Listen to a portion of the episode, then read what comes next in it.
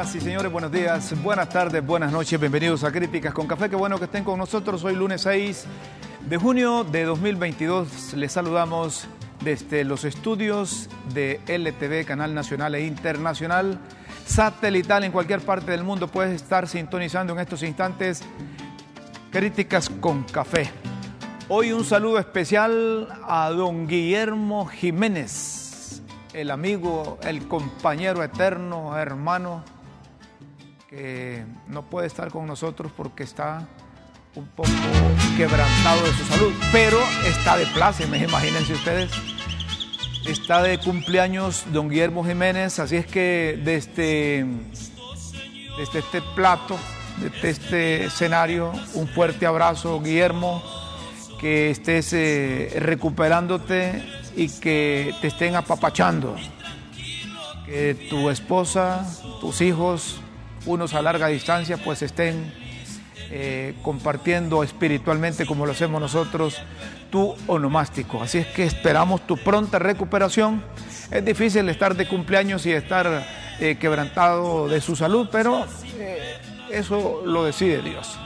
Esperemos que mañana puedas estar con nosotros, que te recuperes y que podamos seguir compartiendo aquí en, en Críticas con Café.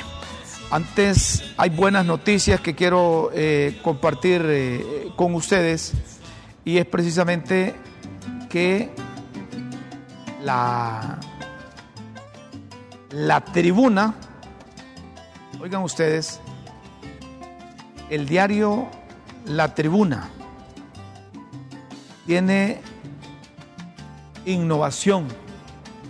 El diario La Tribuna con el lanzamiento que hizo el año pasado de la experiencia digital, ofrece continuar con tarea innovadora. Hoy el equipo técnico especializado del periódico, siguiendo los lineamientos de expertos, asesores en tecnología informática digital, nuevamente están renovando la página web, haciendo los cambios de programación, de programas a la plataforma rediseñada en aquella ocasión. Un diseño más elegante, más intuitivo, funcional.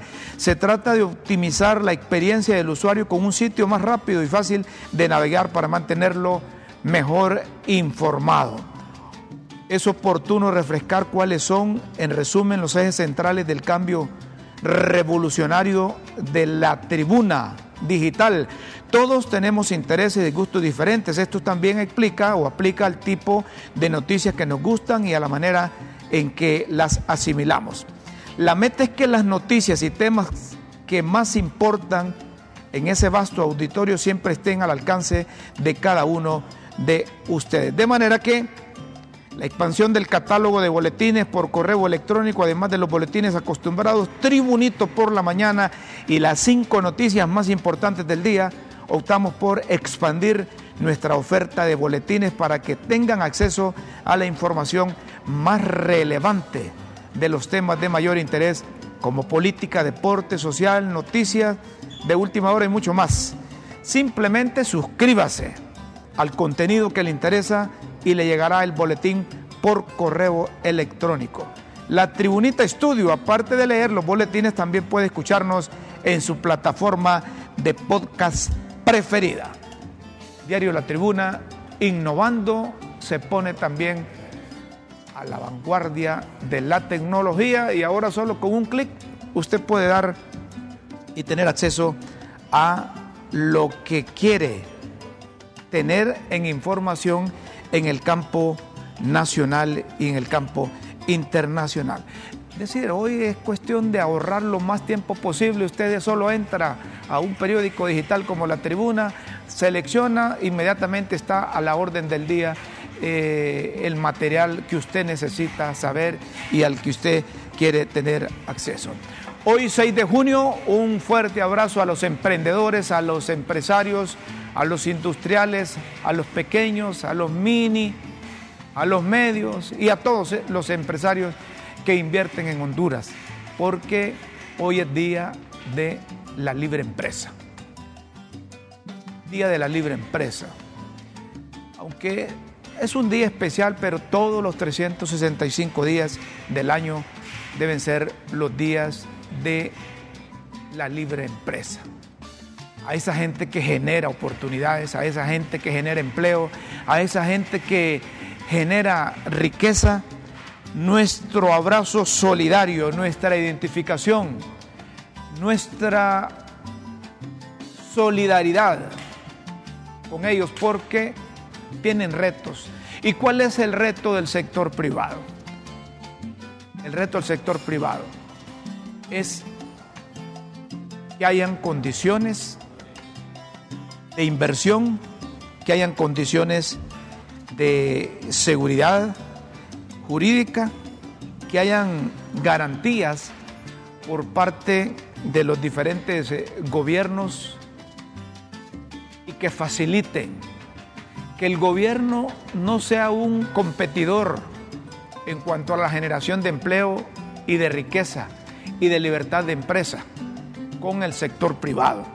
Entonces, hay retos que los ha exteriorizado el presidente del Consejo Hondureño de la Empresa Privada, estableciendo eh, las eh, variables macroeconómicas que tienen que enfrentar y la forma como el sector empresarial, cuando hablamos del sector empresarial, eh, no solo nos referimos al, al, empresario, al gran empresario, a, la grande empresa, nos referimos también a los medianos, a los pequeños, a los microempresarios que también generan empleo. El hecho de generar uno, dos, tres empleos está eh, facilitando o posibilitando el desarrollo de una familia. Lo que busca el sector empresarial es que tengan garantías y la mejor garantía es la seguridad jurídica para que el gobierno facilite, que el gobierno sea un mediador, un facilitador para el desarrollo de la empresa. Así es que desde Críticas con Café, desde LTV, un fuerte abrazo a todos los empresarios, a todos los que apuestan por Honduras, aquellos que quieren reglas claras, aquellos que quieren que se les permita que hayan condiciones para desarrollar su empresa, que tengan igual eh, eh, competencia que las otras empresas que operan en Centroamérica, porque no es posible que en Honduras haya mucha tramitología no es posible que haya mucha burocracia, que tarden semanas, que tarden meses, si no es que años, para que se pueda eh, eh, instaurar una empresa aquí en el país. Por eso es que Guatemala y Nicaragua, a saber qué condiciones les ofrecen allá, y los empresarios que vienen de, de otros continentes prefieren Guatemala y prefieren Nicaragua porque aquí no hay las condiciones necesarias. Vamos a otro tema, el tema eh, que nos ha venido preocupando en, los últimos, eh, en los últimos días es precisamente esto de la, de la policía y este caso, este caso que, que nos expuso al mundo. Y digo nos expuso al mundo porque eso se volvió viral. Estamos hablando de, de la muerte de este muchacho Wilson Pérez, seguidor, es barrista del equipo Real España y que cometió un delito agrediendo a la policía y gracias a Dios para la suboficial no tuvo mayores consecuencias, pero esto, esto nos dejó mal parado. Nos dejó mal parado la forma como la policía reaccionó. Y esto trascendió también, porque no se sabe realmente lo que sucedió. Oficialmente dicen que hubo un enfrentamiento y que mataron al, al, muchacho en ese enfrentamiento. Y que el grupo de jóvenes que apoyaba a, a este muchacho Pérez, a Wilson Pérez, atacó a la policía y que estos contestaron el ataque y que infortunadamente murió. hay muchas versiones sobre esto y a nosotros nos gustaría esta mañana en Críticas con Café dejar clara la función de la policía y hasta dónde la policía tiene sus límites para el cumplimiento de su deber y hasta dónde la policía rebasa,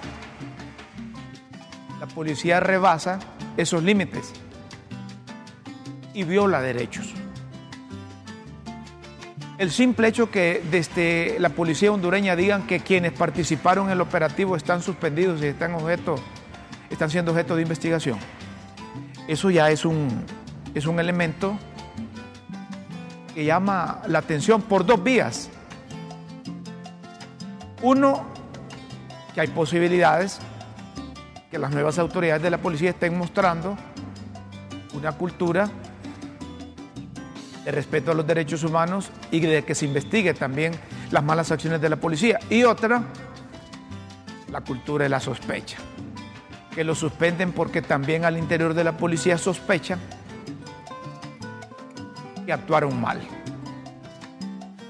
y que se extralimitaron el cumplimiento de su función. Al muchacho le hicieron investigaciones científicas médicas le, practicaron investigaciones que pueden arrojar si realmente hubo extralimitación del cumplimiento del deber de la policía. Porque que aparezca con, con golpes, que aparezca sin uñas, aparezca con cirugías, con heridas, pues eso dice, dice mucho, dice mucho. Y sería bueno que clarificara la policía porque estas cosas es cierto que se debilita. En poco tiempo hablo de la policía, quienes están al mando de la policía, porque la policía sigue siendo la misma. Quizás algunos cambios cosméticos, pero recuerden que venimos de 12 años, eh, quizás solo se hicieron pequeños cambios en, la administración de la policía. Entonces la, política interna va a tardar en que, en, que cambie. Va va a tardar en que cambie no creemos que en tres meses, cuatro meses, puede haber un giro, puede haber un giro 180 grados como para decir tenemos una nueva policía, porque son los mismos. Es decir, si había irregularidad de un jefe de la policía, esos súbditos, subordinados o dependientes no han cambiado. Eso siguen siendo lo mismo. Sigue siendo la misma policía. Consecuentemente, habrá que ver si esos mismos policías que han estado durante los últimos 12 años,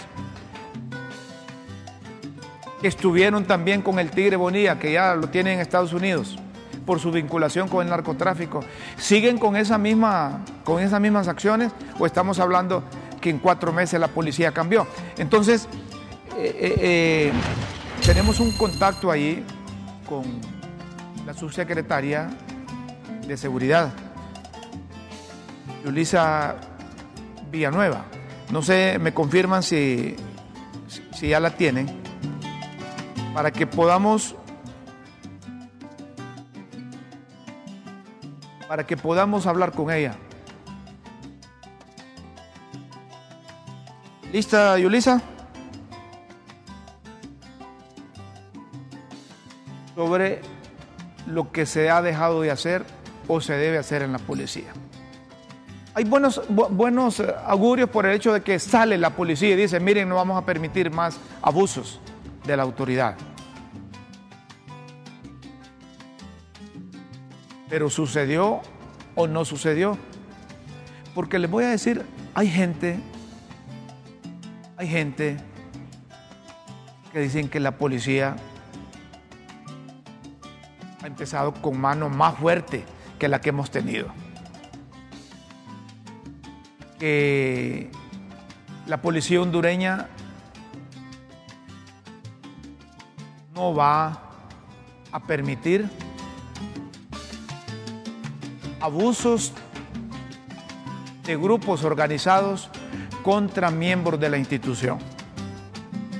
Claro, cuando vemos nosotros las imágenes de esta suboficial que rodó por las gradas y que quizás hasta pudo morir, o cuando vemos que eh, este joven, dicen que es pandillero, y otros lo defienden que no es, pero que cometió este, este delito contra un árbitro también, uno de la terna arbitral de ese partido España-Motagua, en esa final de fútbol en San Pedro Sula, pues decimos nosotros, a este debió caerle todo el peso de la ley.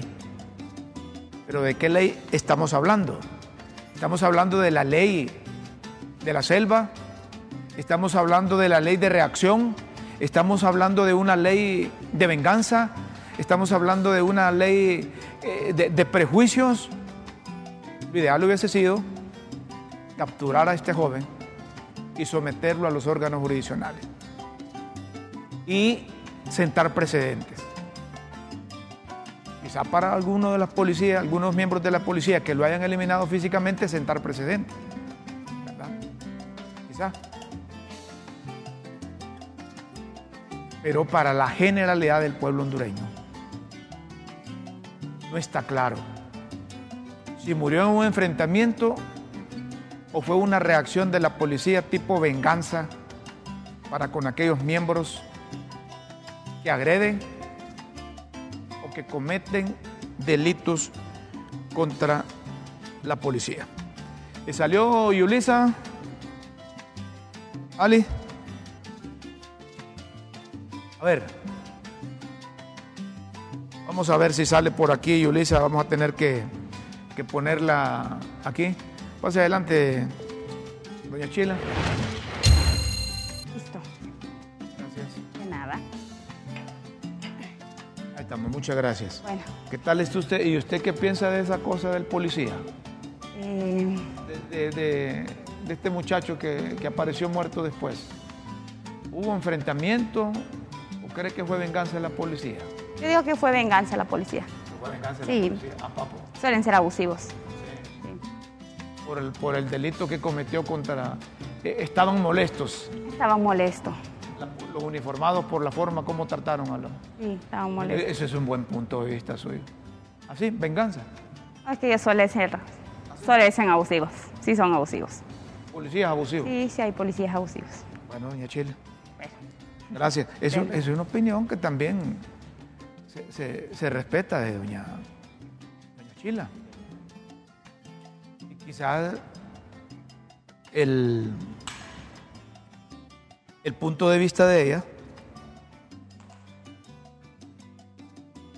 coincide con televidentes, coincide con oyentes, coincide con gente que, que está viendo el programa. Es que mire,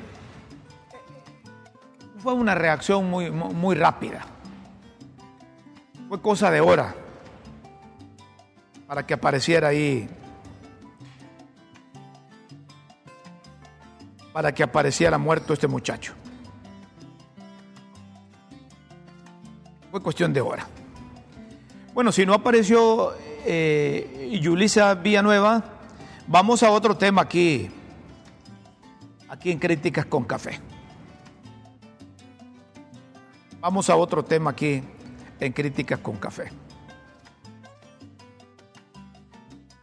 La Dirección de Lucha contra el Narcotráfico y la Fiscalía Especial contra la Corrupción aseguraron o confiscaron 79 bienes pertenecientes a una estructura criminal del desaparecido Wilkin Montalbán.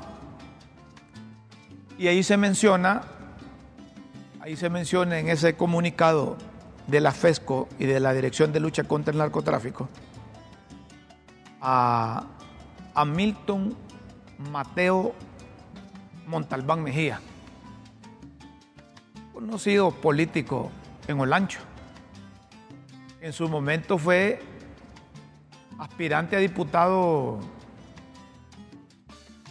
suplente por el actual miembro directivo del Congreso, don Carlos Zelaya Rosales, hermano del expresidente Manuel Zelaya Rosales.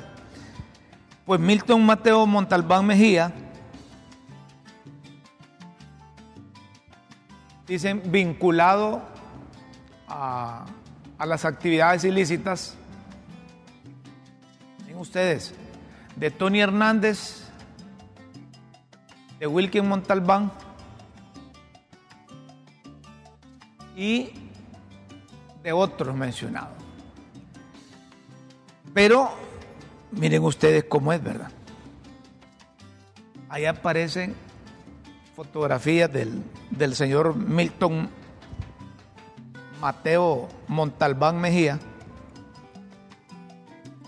Shirley Yulisa Arriaga Gómez, diputada del departamento de, de Cortés. Y también aparece Fabricio Sandoval.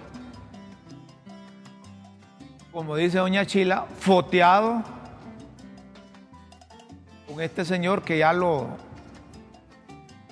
lo topó la FESCO y lo topó también la lucha, eh, la Dirección de Lucha contra el Narcotráfico. Pero aparece también con la presidenta Xiomara Castro. Claro, la gente al ver publicado esto dicen, al ver publicadas fotografías con Shirley, con, con, con, el otro, con el otro muchacho Fabricio Sandoval y con doña Xiomara dicen, estos también están ligados a esas cosas ilícitas. Miren, una fotografía, una fotografía puede pasar. Máxime de políticos, ¿verdad?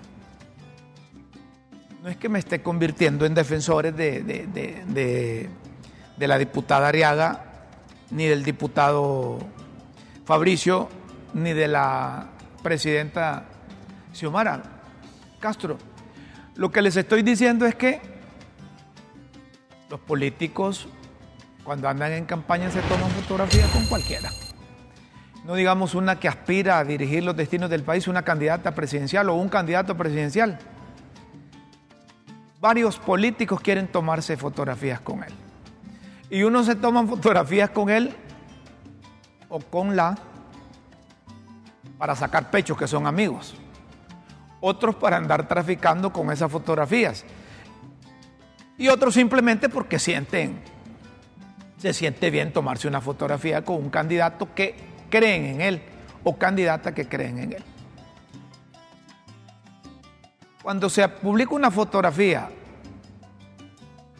de una persona que tiene delito, que es perseguido por un delito, con otro no necesariamente se está diciendo que, que el otro anda metido también en, irregularidades, ¿verdad? Porque hay gente que le sale por ahí a uno, mire, quiero tomarme una fotografía con usted y usted no sabe cuál es el propósito de esa fotografía. Hay unos que se toman fotografías para traficar con esas fotografías y a eso hay que prestarle atención, ¿verdad? Hay gente que se toma fotografías con doña Xiomara para luego decir, mire, yo soy amigo de doña Xiomara, así es que vengo en representación de ella, mire, haciendo este trámite aquí que me ayude con esto, que me ayude con lo otro, y aquí está la fotografía. Y hay otros que dicen, mire, yo soy líder del movimiento, tal o del partido tal, y aquí está la fotografía que me acredita que soy miembro activo de ese partido. Las fotografías tienen un montón de uso, pero la gente debe tener cuidado con quién se toma fotografías. ¿Con quién se toma fotografías? Conmigo se, se molestaban una vez porque yo les dije, mire, necesitamos que en Honduras a todos aquellos que aspiran a cargo de elección popular se, les haga un antidopaje, hombre, para ver si no consume esa cosa si no consume marihuana, si no consume cocaína, crack, si no consume cualquier droga o alucinógeno. Entonces eso nos va a permitir, eso nos va a permitir que, que, no tengamos gente, gente vinculada con actividades irregulares o ilícitas en cargos importantes. Lo mejor sería, dije en aquel entonces, antes de las elecciones, que la DEA acreditar a cada uno de los que aspiran a cargo de elección popular que no tienen nada que ver con ellos y que no andan pandos y que no andan en cosas irregulares o ilícitas. Y así nos garantizamos que nos vamos a tomar fotografías con candidatos a diputados, candidatos a alcaldes o candidatos a la presidencia de la República y que posteriormente no van a salir publicadas y que la gente va a deducir que están metidos en ese negocio que tanto daño le ha hecho el país. Una breve pausa aquí en Críticas con Café, luego seguimos, no nos cambie, somos LTV y Críticas con Café en cobertura nacional e internacional. Ya volvemos.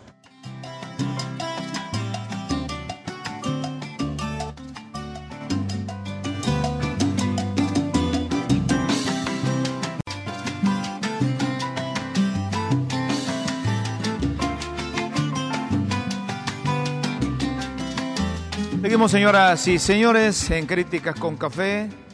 Hoy se inicia la cumbre de las Américas que se desarrollará en Los Ángeles, California,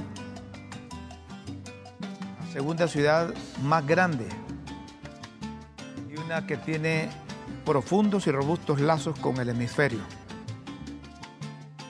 Ustedes que Los Ángeles alberga la mayor comunidad hispana latina de Estados Unidos.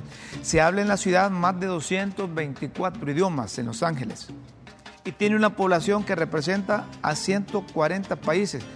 Cuenta con lazos eh, gubernamentales, empresariales, personales establecidos con comunidades de todas las Américas y la diversidad y conectividad de Los Ángeles muestra a nuestro hemisferio y al mundo lo mejor de la sociedad estadounidense y fomentará un entorno inclusivo para todos los participantes en la cumbre. Los Ángeles es el puerto más activo del hemisferio occidental con una infraestructura hotelera que lo demuestra y lo refleja. Los Ángeles también alberga el tercer cuerpo consular más grande del mundo. Estados Unidos aprovechará todo eso para garantizar un proceso de planificación de la cumbre seguro, sano y sin contratiempos.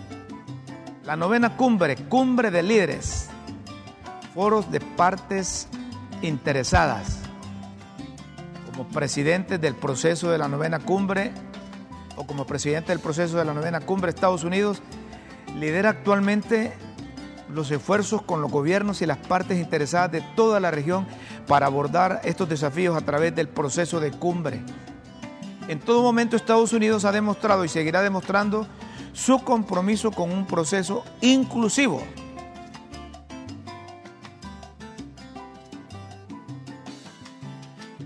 que incorpora las aportaciones de las personas e instituciones que representa y que estarán participando. Formulo una pregunta desde Críticas con Café gana, gana o pierde.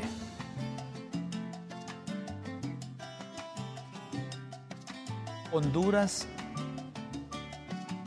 con el hecho de que la presidenta Xiomara Castro Sarmiento no haya asistido, pero sí haya mandado al canciller don Enrique Reina. Nosotros escribíamos el fin de semana en nuestras redes sociales que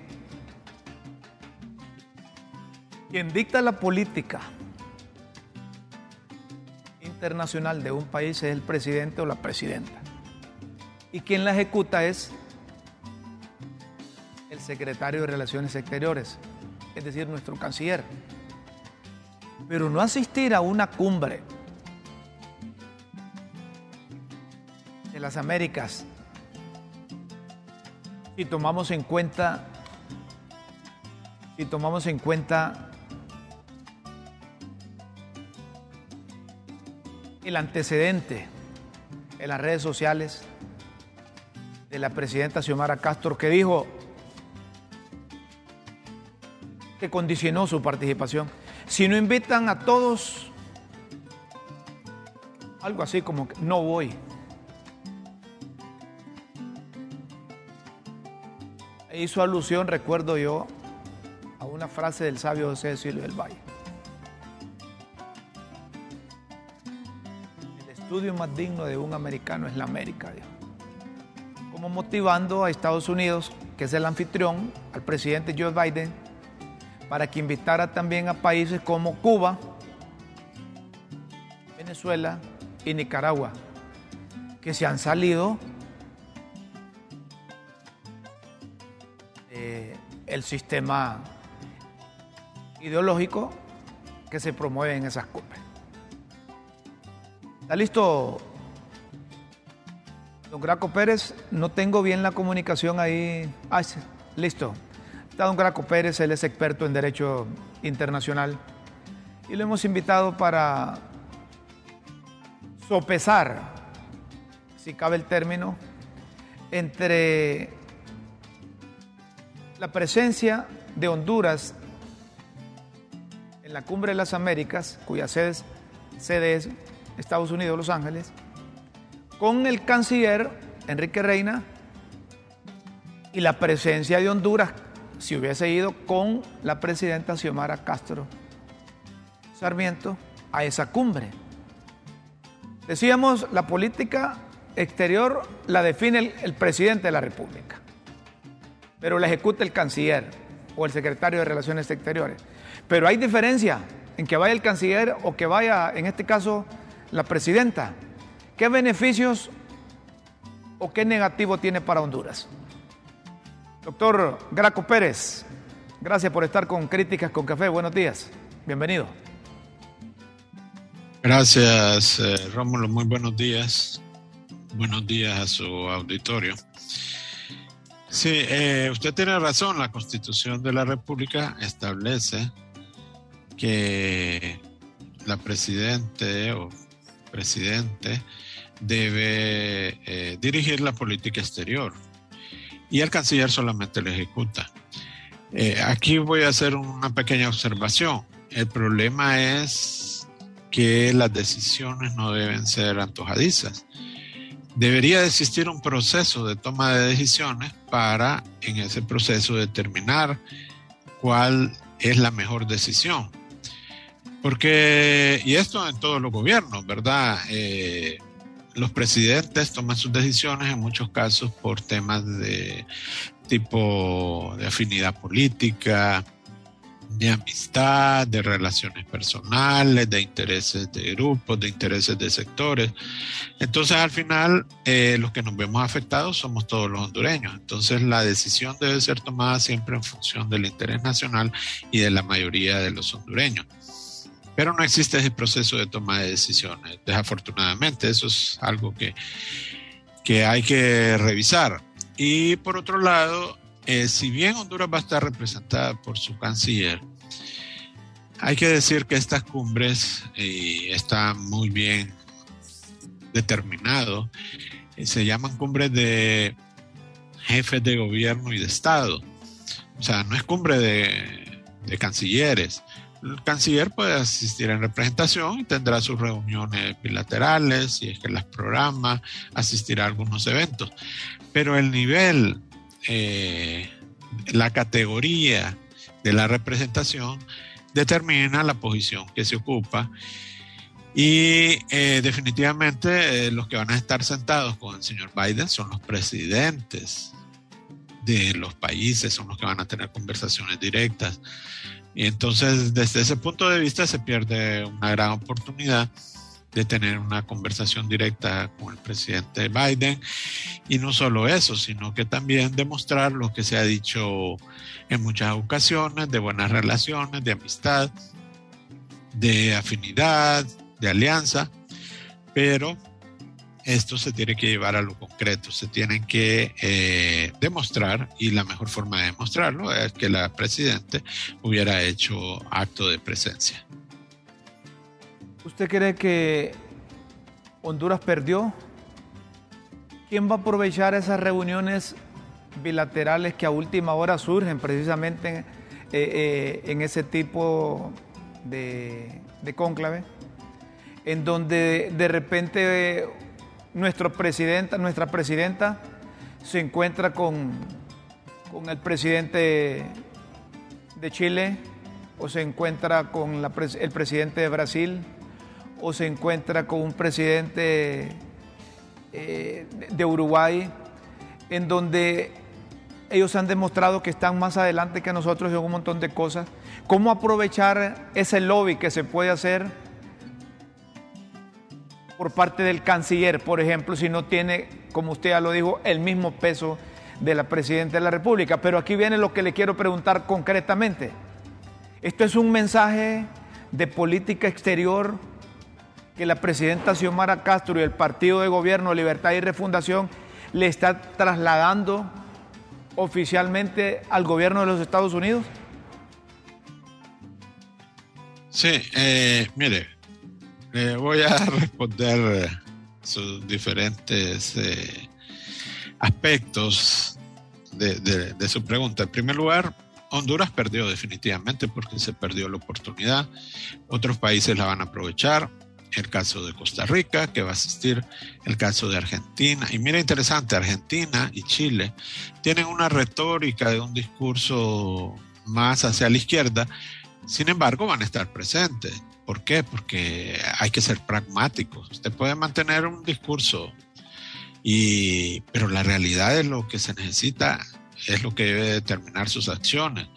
Y eh, muy bien, ¿verdad? Recordar, por ejemplo, a José Cecilio del Valle y todo lo que se quiera. Pero eh, realmente no ha existido una excusa, no existe una excusa real para que la presidenta no haya estado ahí más que un eh, alineamiento ideológico liderado por el presidente de México. Y eh, obviamente eh, eso lo que envía es un mensaje de cercanía a ese sector de países del continente y no hacia Estados Unidos, que hay que decir, pues es nuestro principal socio. Entonces, sí, se, definitivamente ya marca la política exterior aunque no tenemos definida una política exterior porque andamos dando tumbos por ahí, a veces se actúa de una forma, a veces se actúa de otra. Entonces esa falta de definición nos convierte a nosotros en socios poco confiables y por supuesto Estados Unidos toma nota de esto y no va a actuar con la misma confianza que hubiera actuado si la presidenta de Honduras hubiera estado presente y serán, como le repito, otros países los que aprovecharán esta oportunidad. Y no es que Estados Unidos va a tomar represalias, simplemente que al momento de beneficiar a algunos países seguramente mirará hacia aquellos en los que estuvieron representados al más alto nivel. Sé que usted en el lenguaje diplomático no quiere, eh, como decimos nosotros, soltar la lengua, pero, pero la, la interpretación que nos hace el televidente el que nos sigue por las redes sociales, en Honduras y en cualquier parte del mundo, es que el gobierno de doña Xiomara Castro, gobierno de libertad y refundación, prefirió ideológicamente comulgar, compartir o identificarse con Manuel López Obrador en México que con la cumbre de las Américas cuyo anfitrión es eh, Joe Biden, presidente de los Estados Unidos. Internacionalmente, ese en lenguaje diplomático, ¿cómo, ¿cómo se interpreta si se toma en cuenta que antes de las elecciones, durante las elecciones y después de las elecciones del 28 de noviembre, Estados Unidos mandó altas personalidades a Honduras. Tuvimos a la vicepresidenta Kamala Harris, se le está pagando con lo mismo a los Estados Unidos. Nos mandan a la vicepresidenta para que sea testigo presencial de la toma de posesión de doña Xiomara y nosotros en la cumbre, en la primera cumbre que tiene allá en Los Ángeles, hablando la primera cumbre con relación al gobierno de doña Xiomara, le mandamos al canciller. ¿Qué significa esto en lenguaje diplomático? Sí, es un desaire, ¿verdad? A todas luces. Eh, y voy a ampliar un poco. En el caso de Honduras, pues va a afectar su imagen internacional, porque definitivamente los países eh, aliados de los Estados Unidos también están pendientes de esta cumbre. Y van a ver que Honduras eh, se alineó, como usted bien lo señala, con la política del señor López Obrador y eh, despreció pues todo ese ofrecimiento que existe en el ambiente de parte del gobierno de Estados Unidos para ayudarnos en muchos problemas. Eh, no solo tuvimos la visita de la vicepresidenta, la señora Kamala Harris, también eh, ella realizó una llamada a la presidenta de Honduras y no podemos eh, desconocer que seguramente le invitó directamente para que participara en esta cumbre. Entonces, con todo esto, pues queda evidente que Honduras está dejando a un lado esa cercanía al gobierno de Estados Unidos y se está alineando más con estos países, eh, en el caso de México, que exige la presencia de Cuba, Venezuela y Nicaragua. Y mire qué interesante, se va a desarrollar en la ciudad de Los Ángeles, como usted bien lo señala, una ciudad que está conformada por muchos migrantes y uno de los temas que se va a tratar es precisamente la migración. Entonces yo siento que por afinidades políticas se está eh, abandonando el interés nacional, el beneficio de la mayoría de los hondureños, porque eh, esto va a tener repercusiones en temas como la inversión, la cooperación, eh, mucha ayuda incluso que se está solicitando actualmente en el tema del TPS, en el tema de desastres naturales, en el tema de lucha contra la corrupción el narcotráfico, la presencia de la MASI. Entonces resulta contradictorio y estas son las cosas que eh, países como Estados Unidos consideran eh, y que aunque no tomen represalias, pues al momento, como le repito, de tomar decisiones, entonces eh, Honduras no va a ser uno de los mejores candidatos para verse beneficiado. Ahora le pregunto, ¿y esto tiene relación con nuestras comunicaciones que tenemos con los organismos de crédito internacional? porque Fondo Monetario, Banco Interamericano, Banco Mundial, si Estados Unidos dice sí, abre puertas también. El hecho de que no participemos en esta cumbre puede tener efectos de tipo económico financiero para Honduras Sí, definitivamente al final eh, se repercute en todos los ámbitos. Recordemos que Estados Unidos es un voto importante en muchos organismos financieros y como le repito, la política de Estados Unidos es seguida por muchos países de Occidente, especialmente la Unión Europea. Recordemos ahora nos encontramos en eh, un conflicto armado entre Rusia y Ucrania y el mundo está asumiendo también posiciones aunque la crisis nos afecta a, todos, ¿verdad? Y, claro, eso es eh, observado por, todo el mundo. Y en el caso del comercio, pues claro, podrían existir eh, algunas preferencias hacia, hacia otros países. En el caso de la inversión, eh, seguramente los inversionistas norteamericanos mirarán hacia aquellos países que estuvieron presentes en la cumbre a nivel presidencial, porque eso significa que hay una cercanía con el gobierno de Estados Unidos y eso les da un grado de seguridad. Y por otro lado, el tema de la cooperación, incluso, ¿verdad? Eh, preferirán eh, organizaciones, eh, personas, ONG, instituciones cooperar con aquellos países que nuevamente estuvieron ahí porque aquí se trata de ser concretos, ser pragmáticos, ver la realidad de más allá de solo las palabras de que somos aliados, que somos pueblos hermanos, pero se trata de que cuando yo invito a mi casa y la persona que yo invité no llega y me envía a otra persona, entonces significa que las relaciones no son tan estrechas como se supone deberían de ser. Mire, quiero que escuche este, este vídeo del expresidente Manuel Zelaya Rosales, que se reúne con las bases, las estructuras de libre y estos reclaman porque no, no tienen oportunidades de trabajo ni de empleo. Y Manuel Zelaya Rosales dice que se necesita se necesita cambiar este país que requiere un, un refuerzo revolucionario, dice Manuel Celaya Rosario. Lo escuchamos aquí en, Críticas con Café. cambiar este país requiere un esfuerzo heroico. Cambiar este país requiere un esfuerzo revolucionario de conciencia nacional, de identificación con la gente que más sufre en Honduras, que son los pobres de este país, que son más de 7 millones de personas.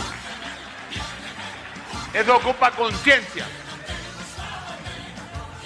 Nosotros no somos chamberos los de libre, pero tampoco aceptamos la mapachera que hay aquí en, este país.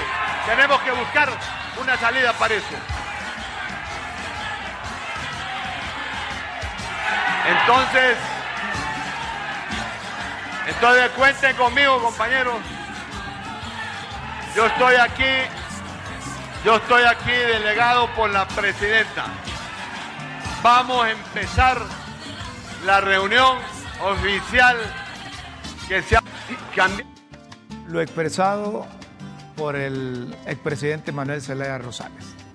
¿Qué siente usted como experto en derecho internacional cuando el principal asesor de, la presidenta Xiomara Castro, el exmandatario Manuel Zelaya Rosales, dice, casi arengando a la gente, de esos esfuerzos revolucionarios que necesita el país, refiriéndose lógicamente a las posibilidades de trabajo, de empleo que tienen los de libre y la mapachera que llaman él, que ese término mapache, por cierto, al primero que lo escuché fue a, su papá, al extinto eh, Renán Pérez, que en una de esas entrevistas me explicó de qué se trataban los mapaches cuando el Partido Liberal ganaba las elecciones y cómo habían unos aprovechados, decía él, que llegaban solo a comerse las mazorcas, es decir, que el mapache llegaba a la milpa, que aquel se sacrificaba, socalaba la, socolaba la tierra, la preparaba, sembraba,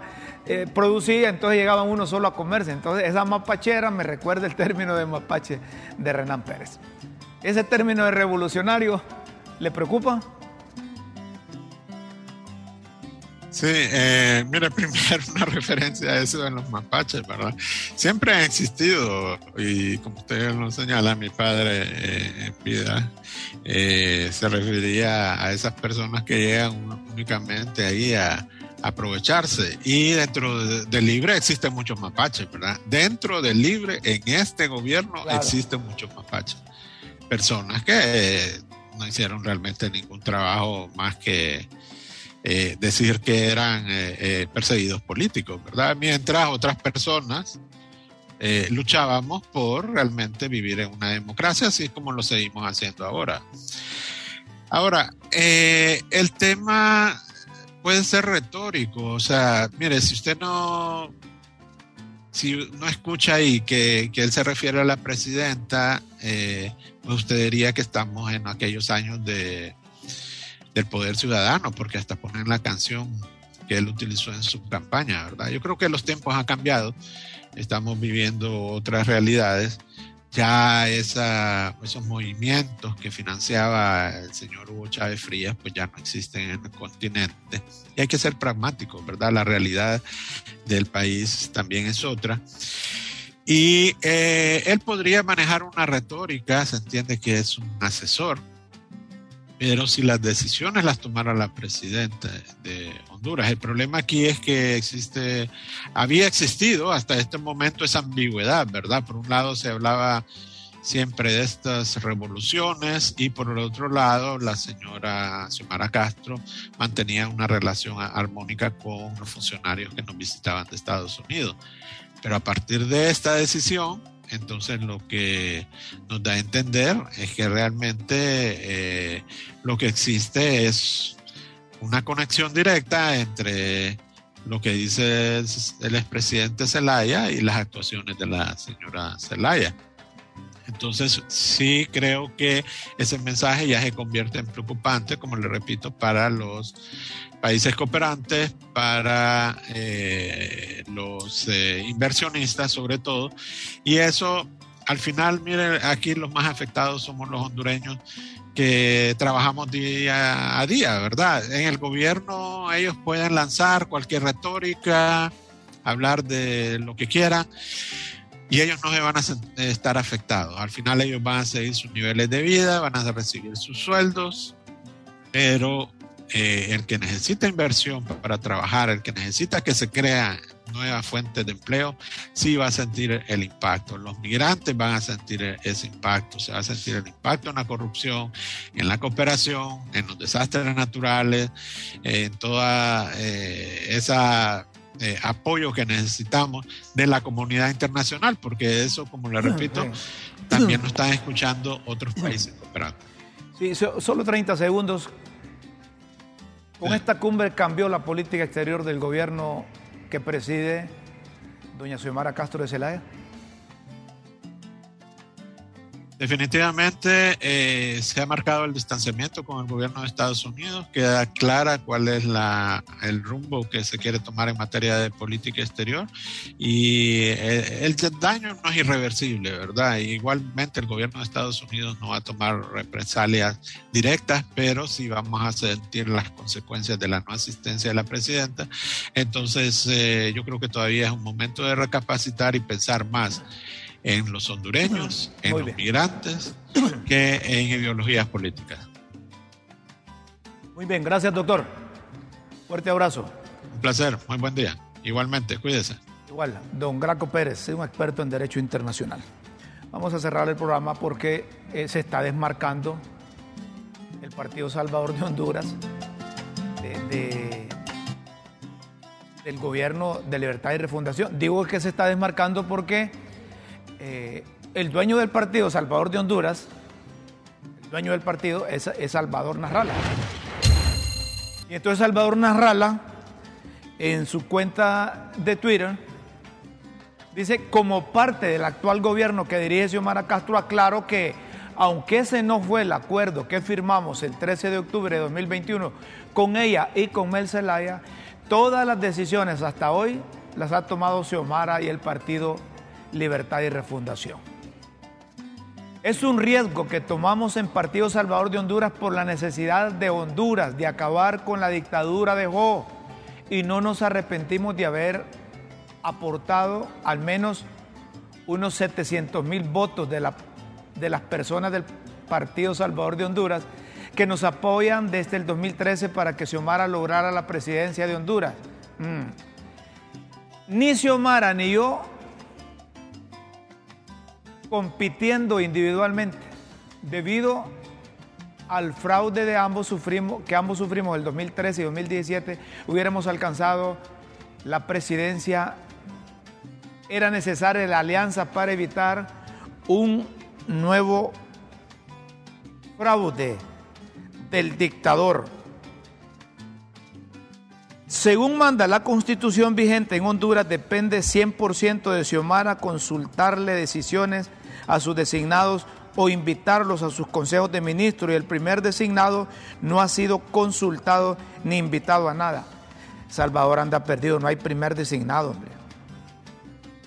Por lo tanto, aplaudimos el fondo, pero no la forma de ciertas decisiones que ha tomado en estos cuatro meses, pero no debemos ser juzgados por decisiones en las que no participamos.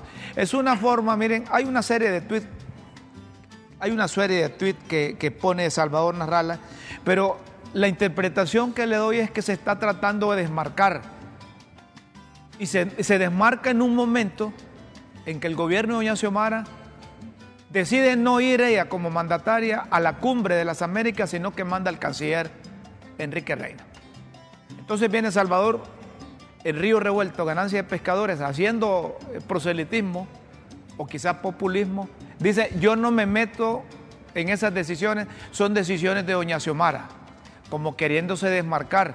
Se le olvida a Salvador Narrala que con 10 diputados tiene en el Congreso una directiva de facta, que deben buscar un mecanismo cómo legalizarlo para que todo lo actuado ahí en ese poder del Estado sea legal.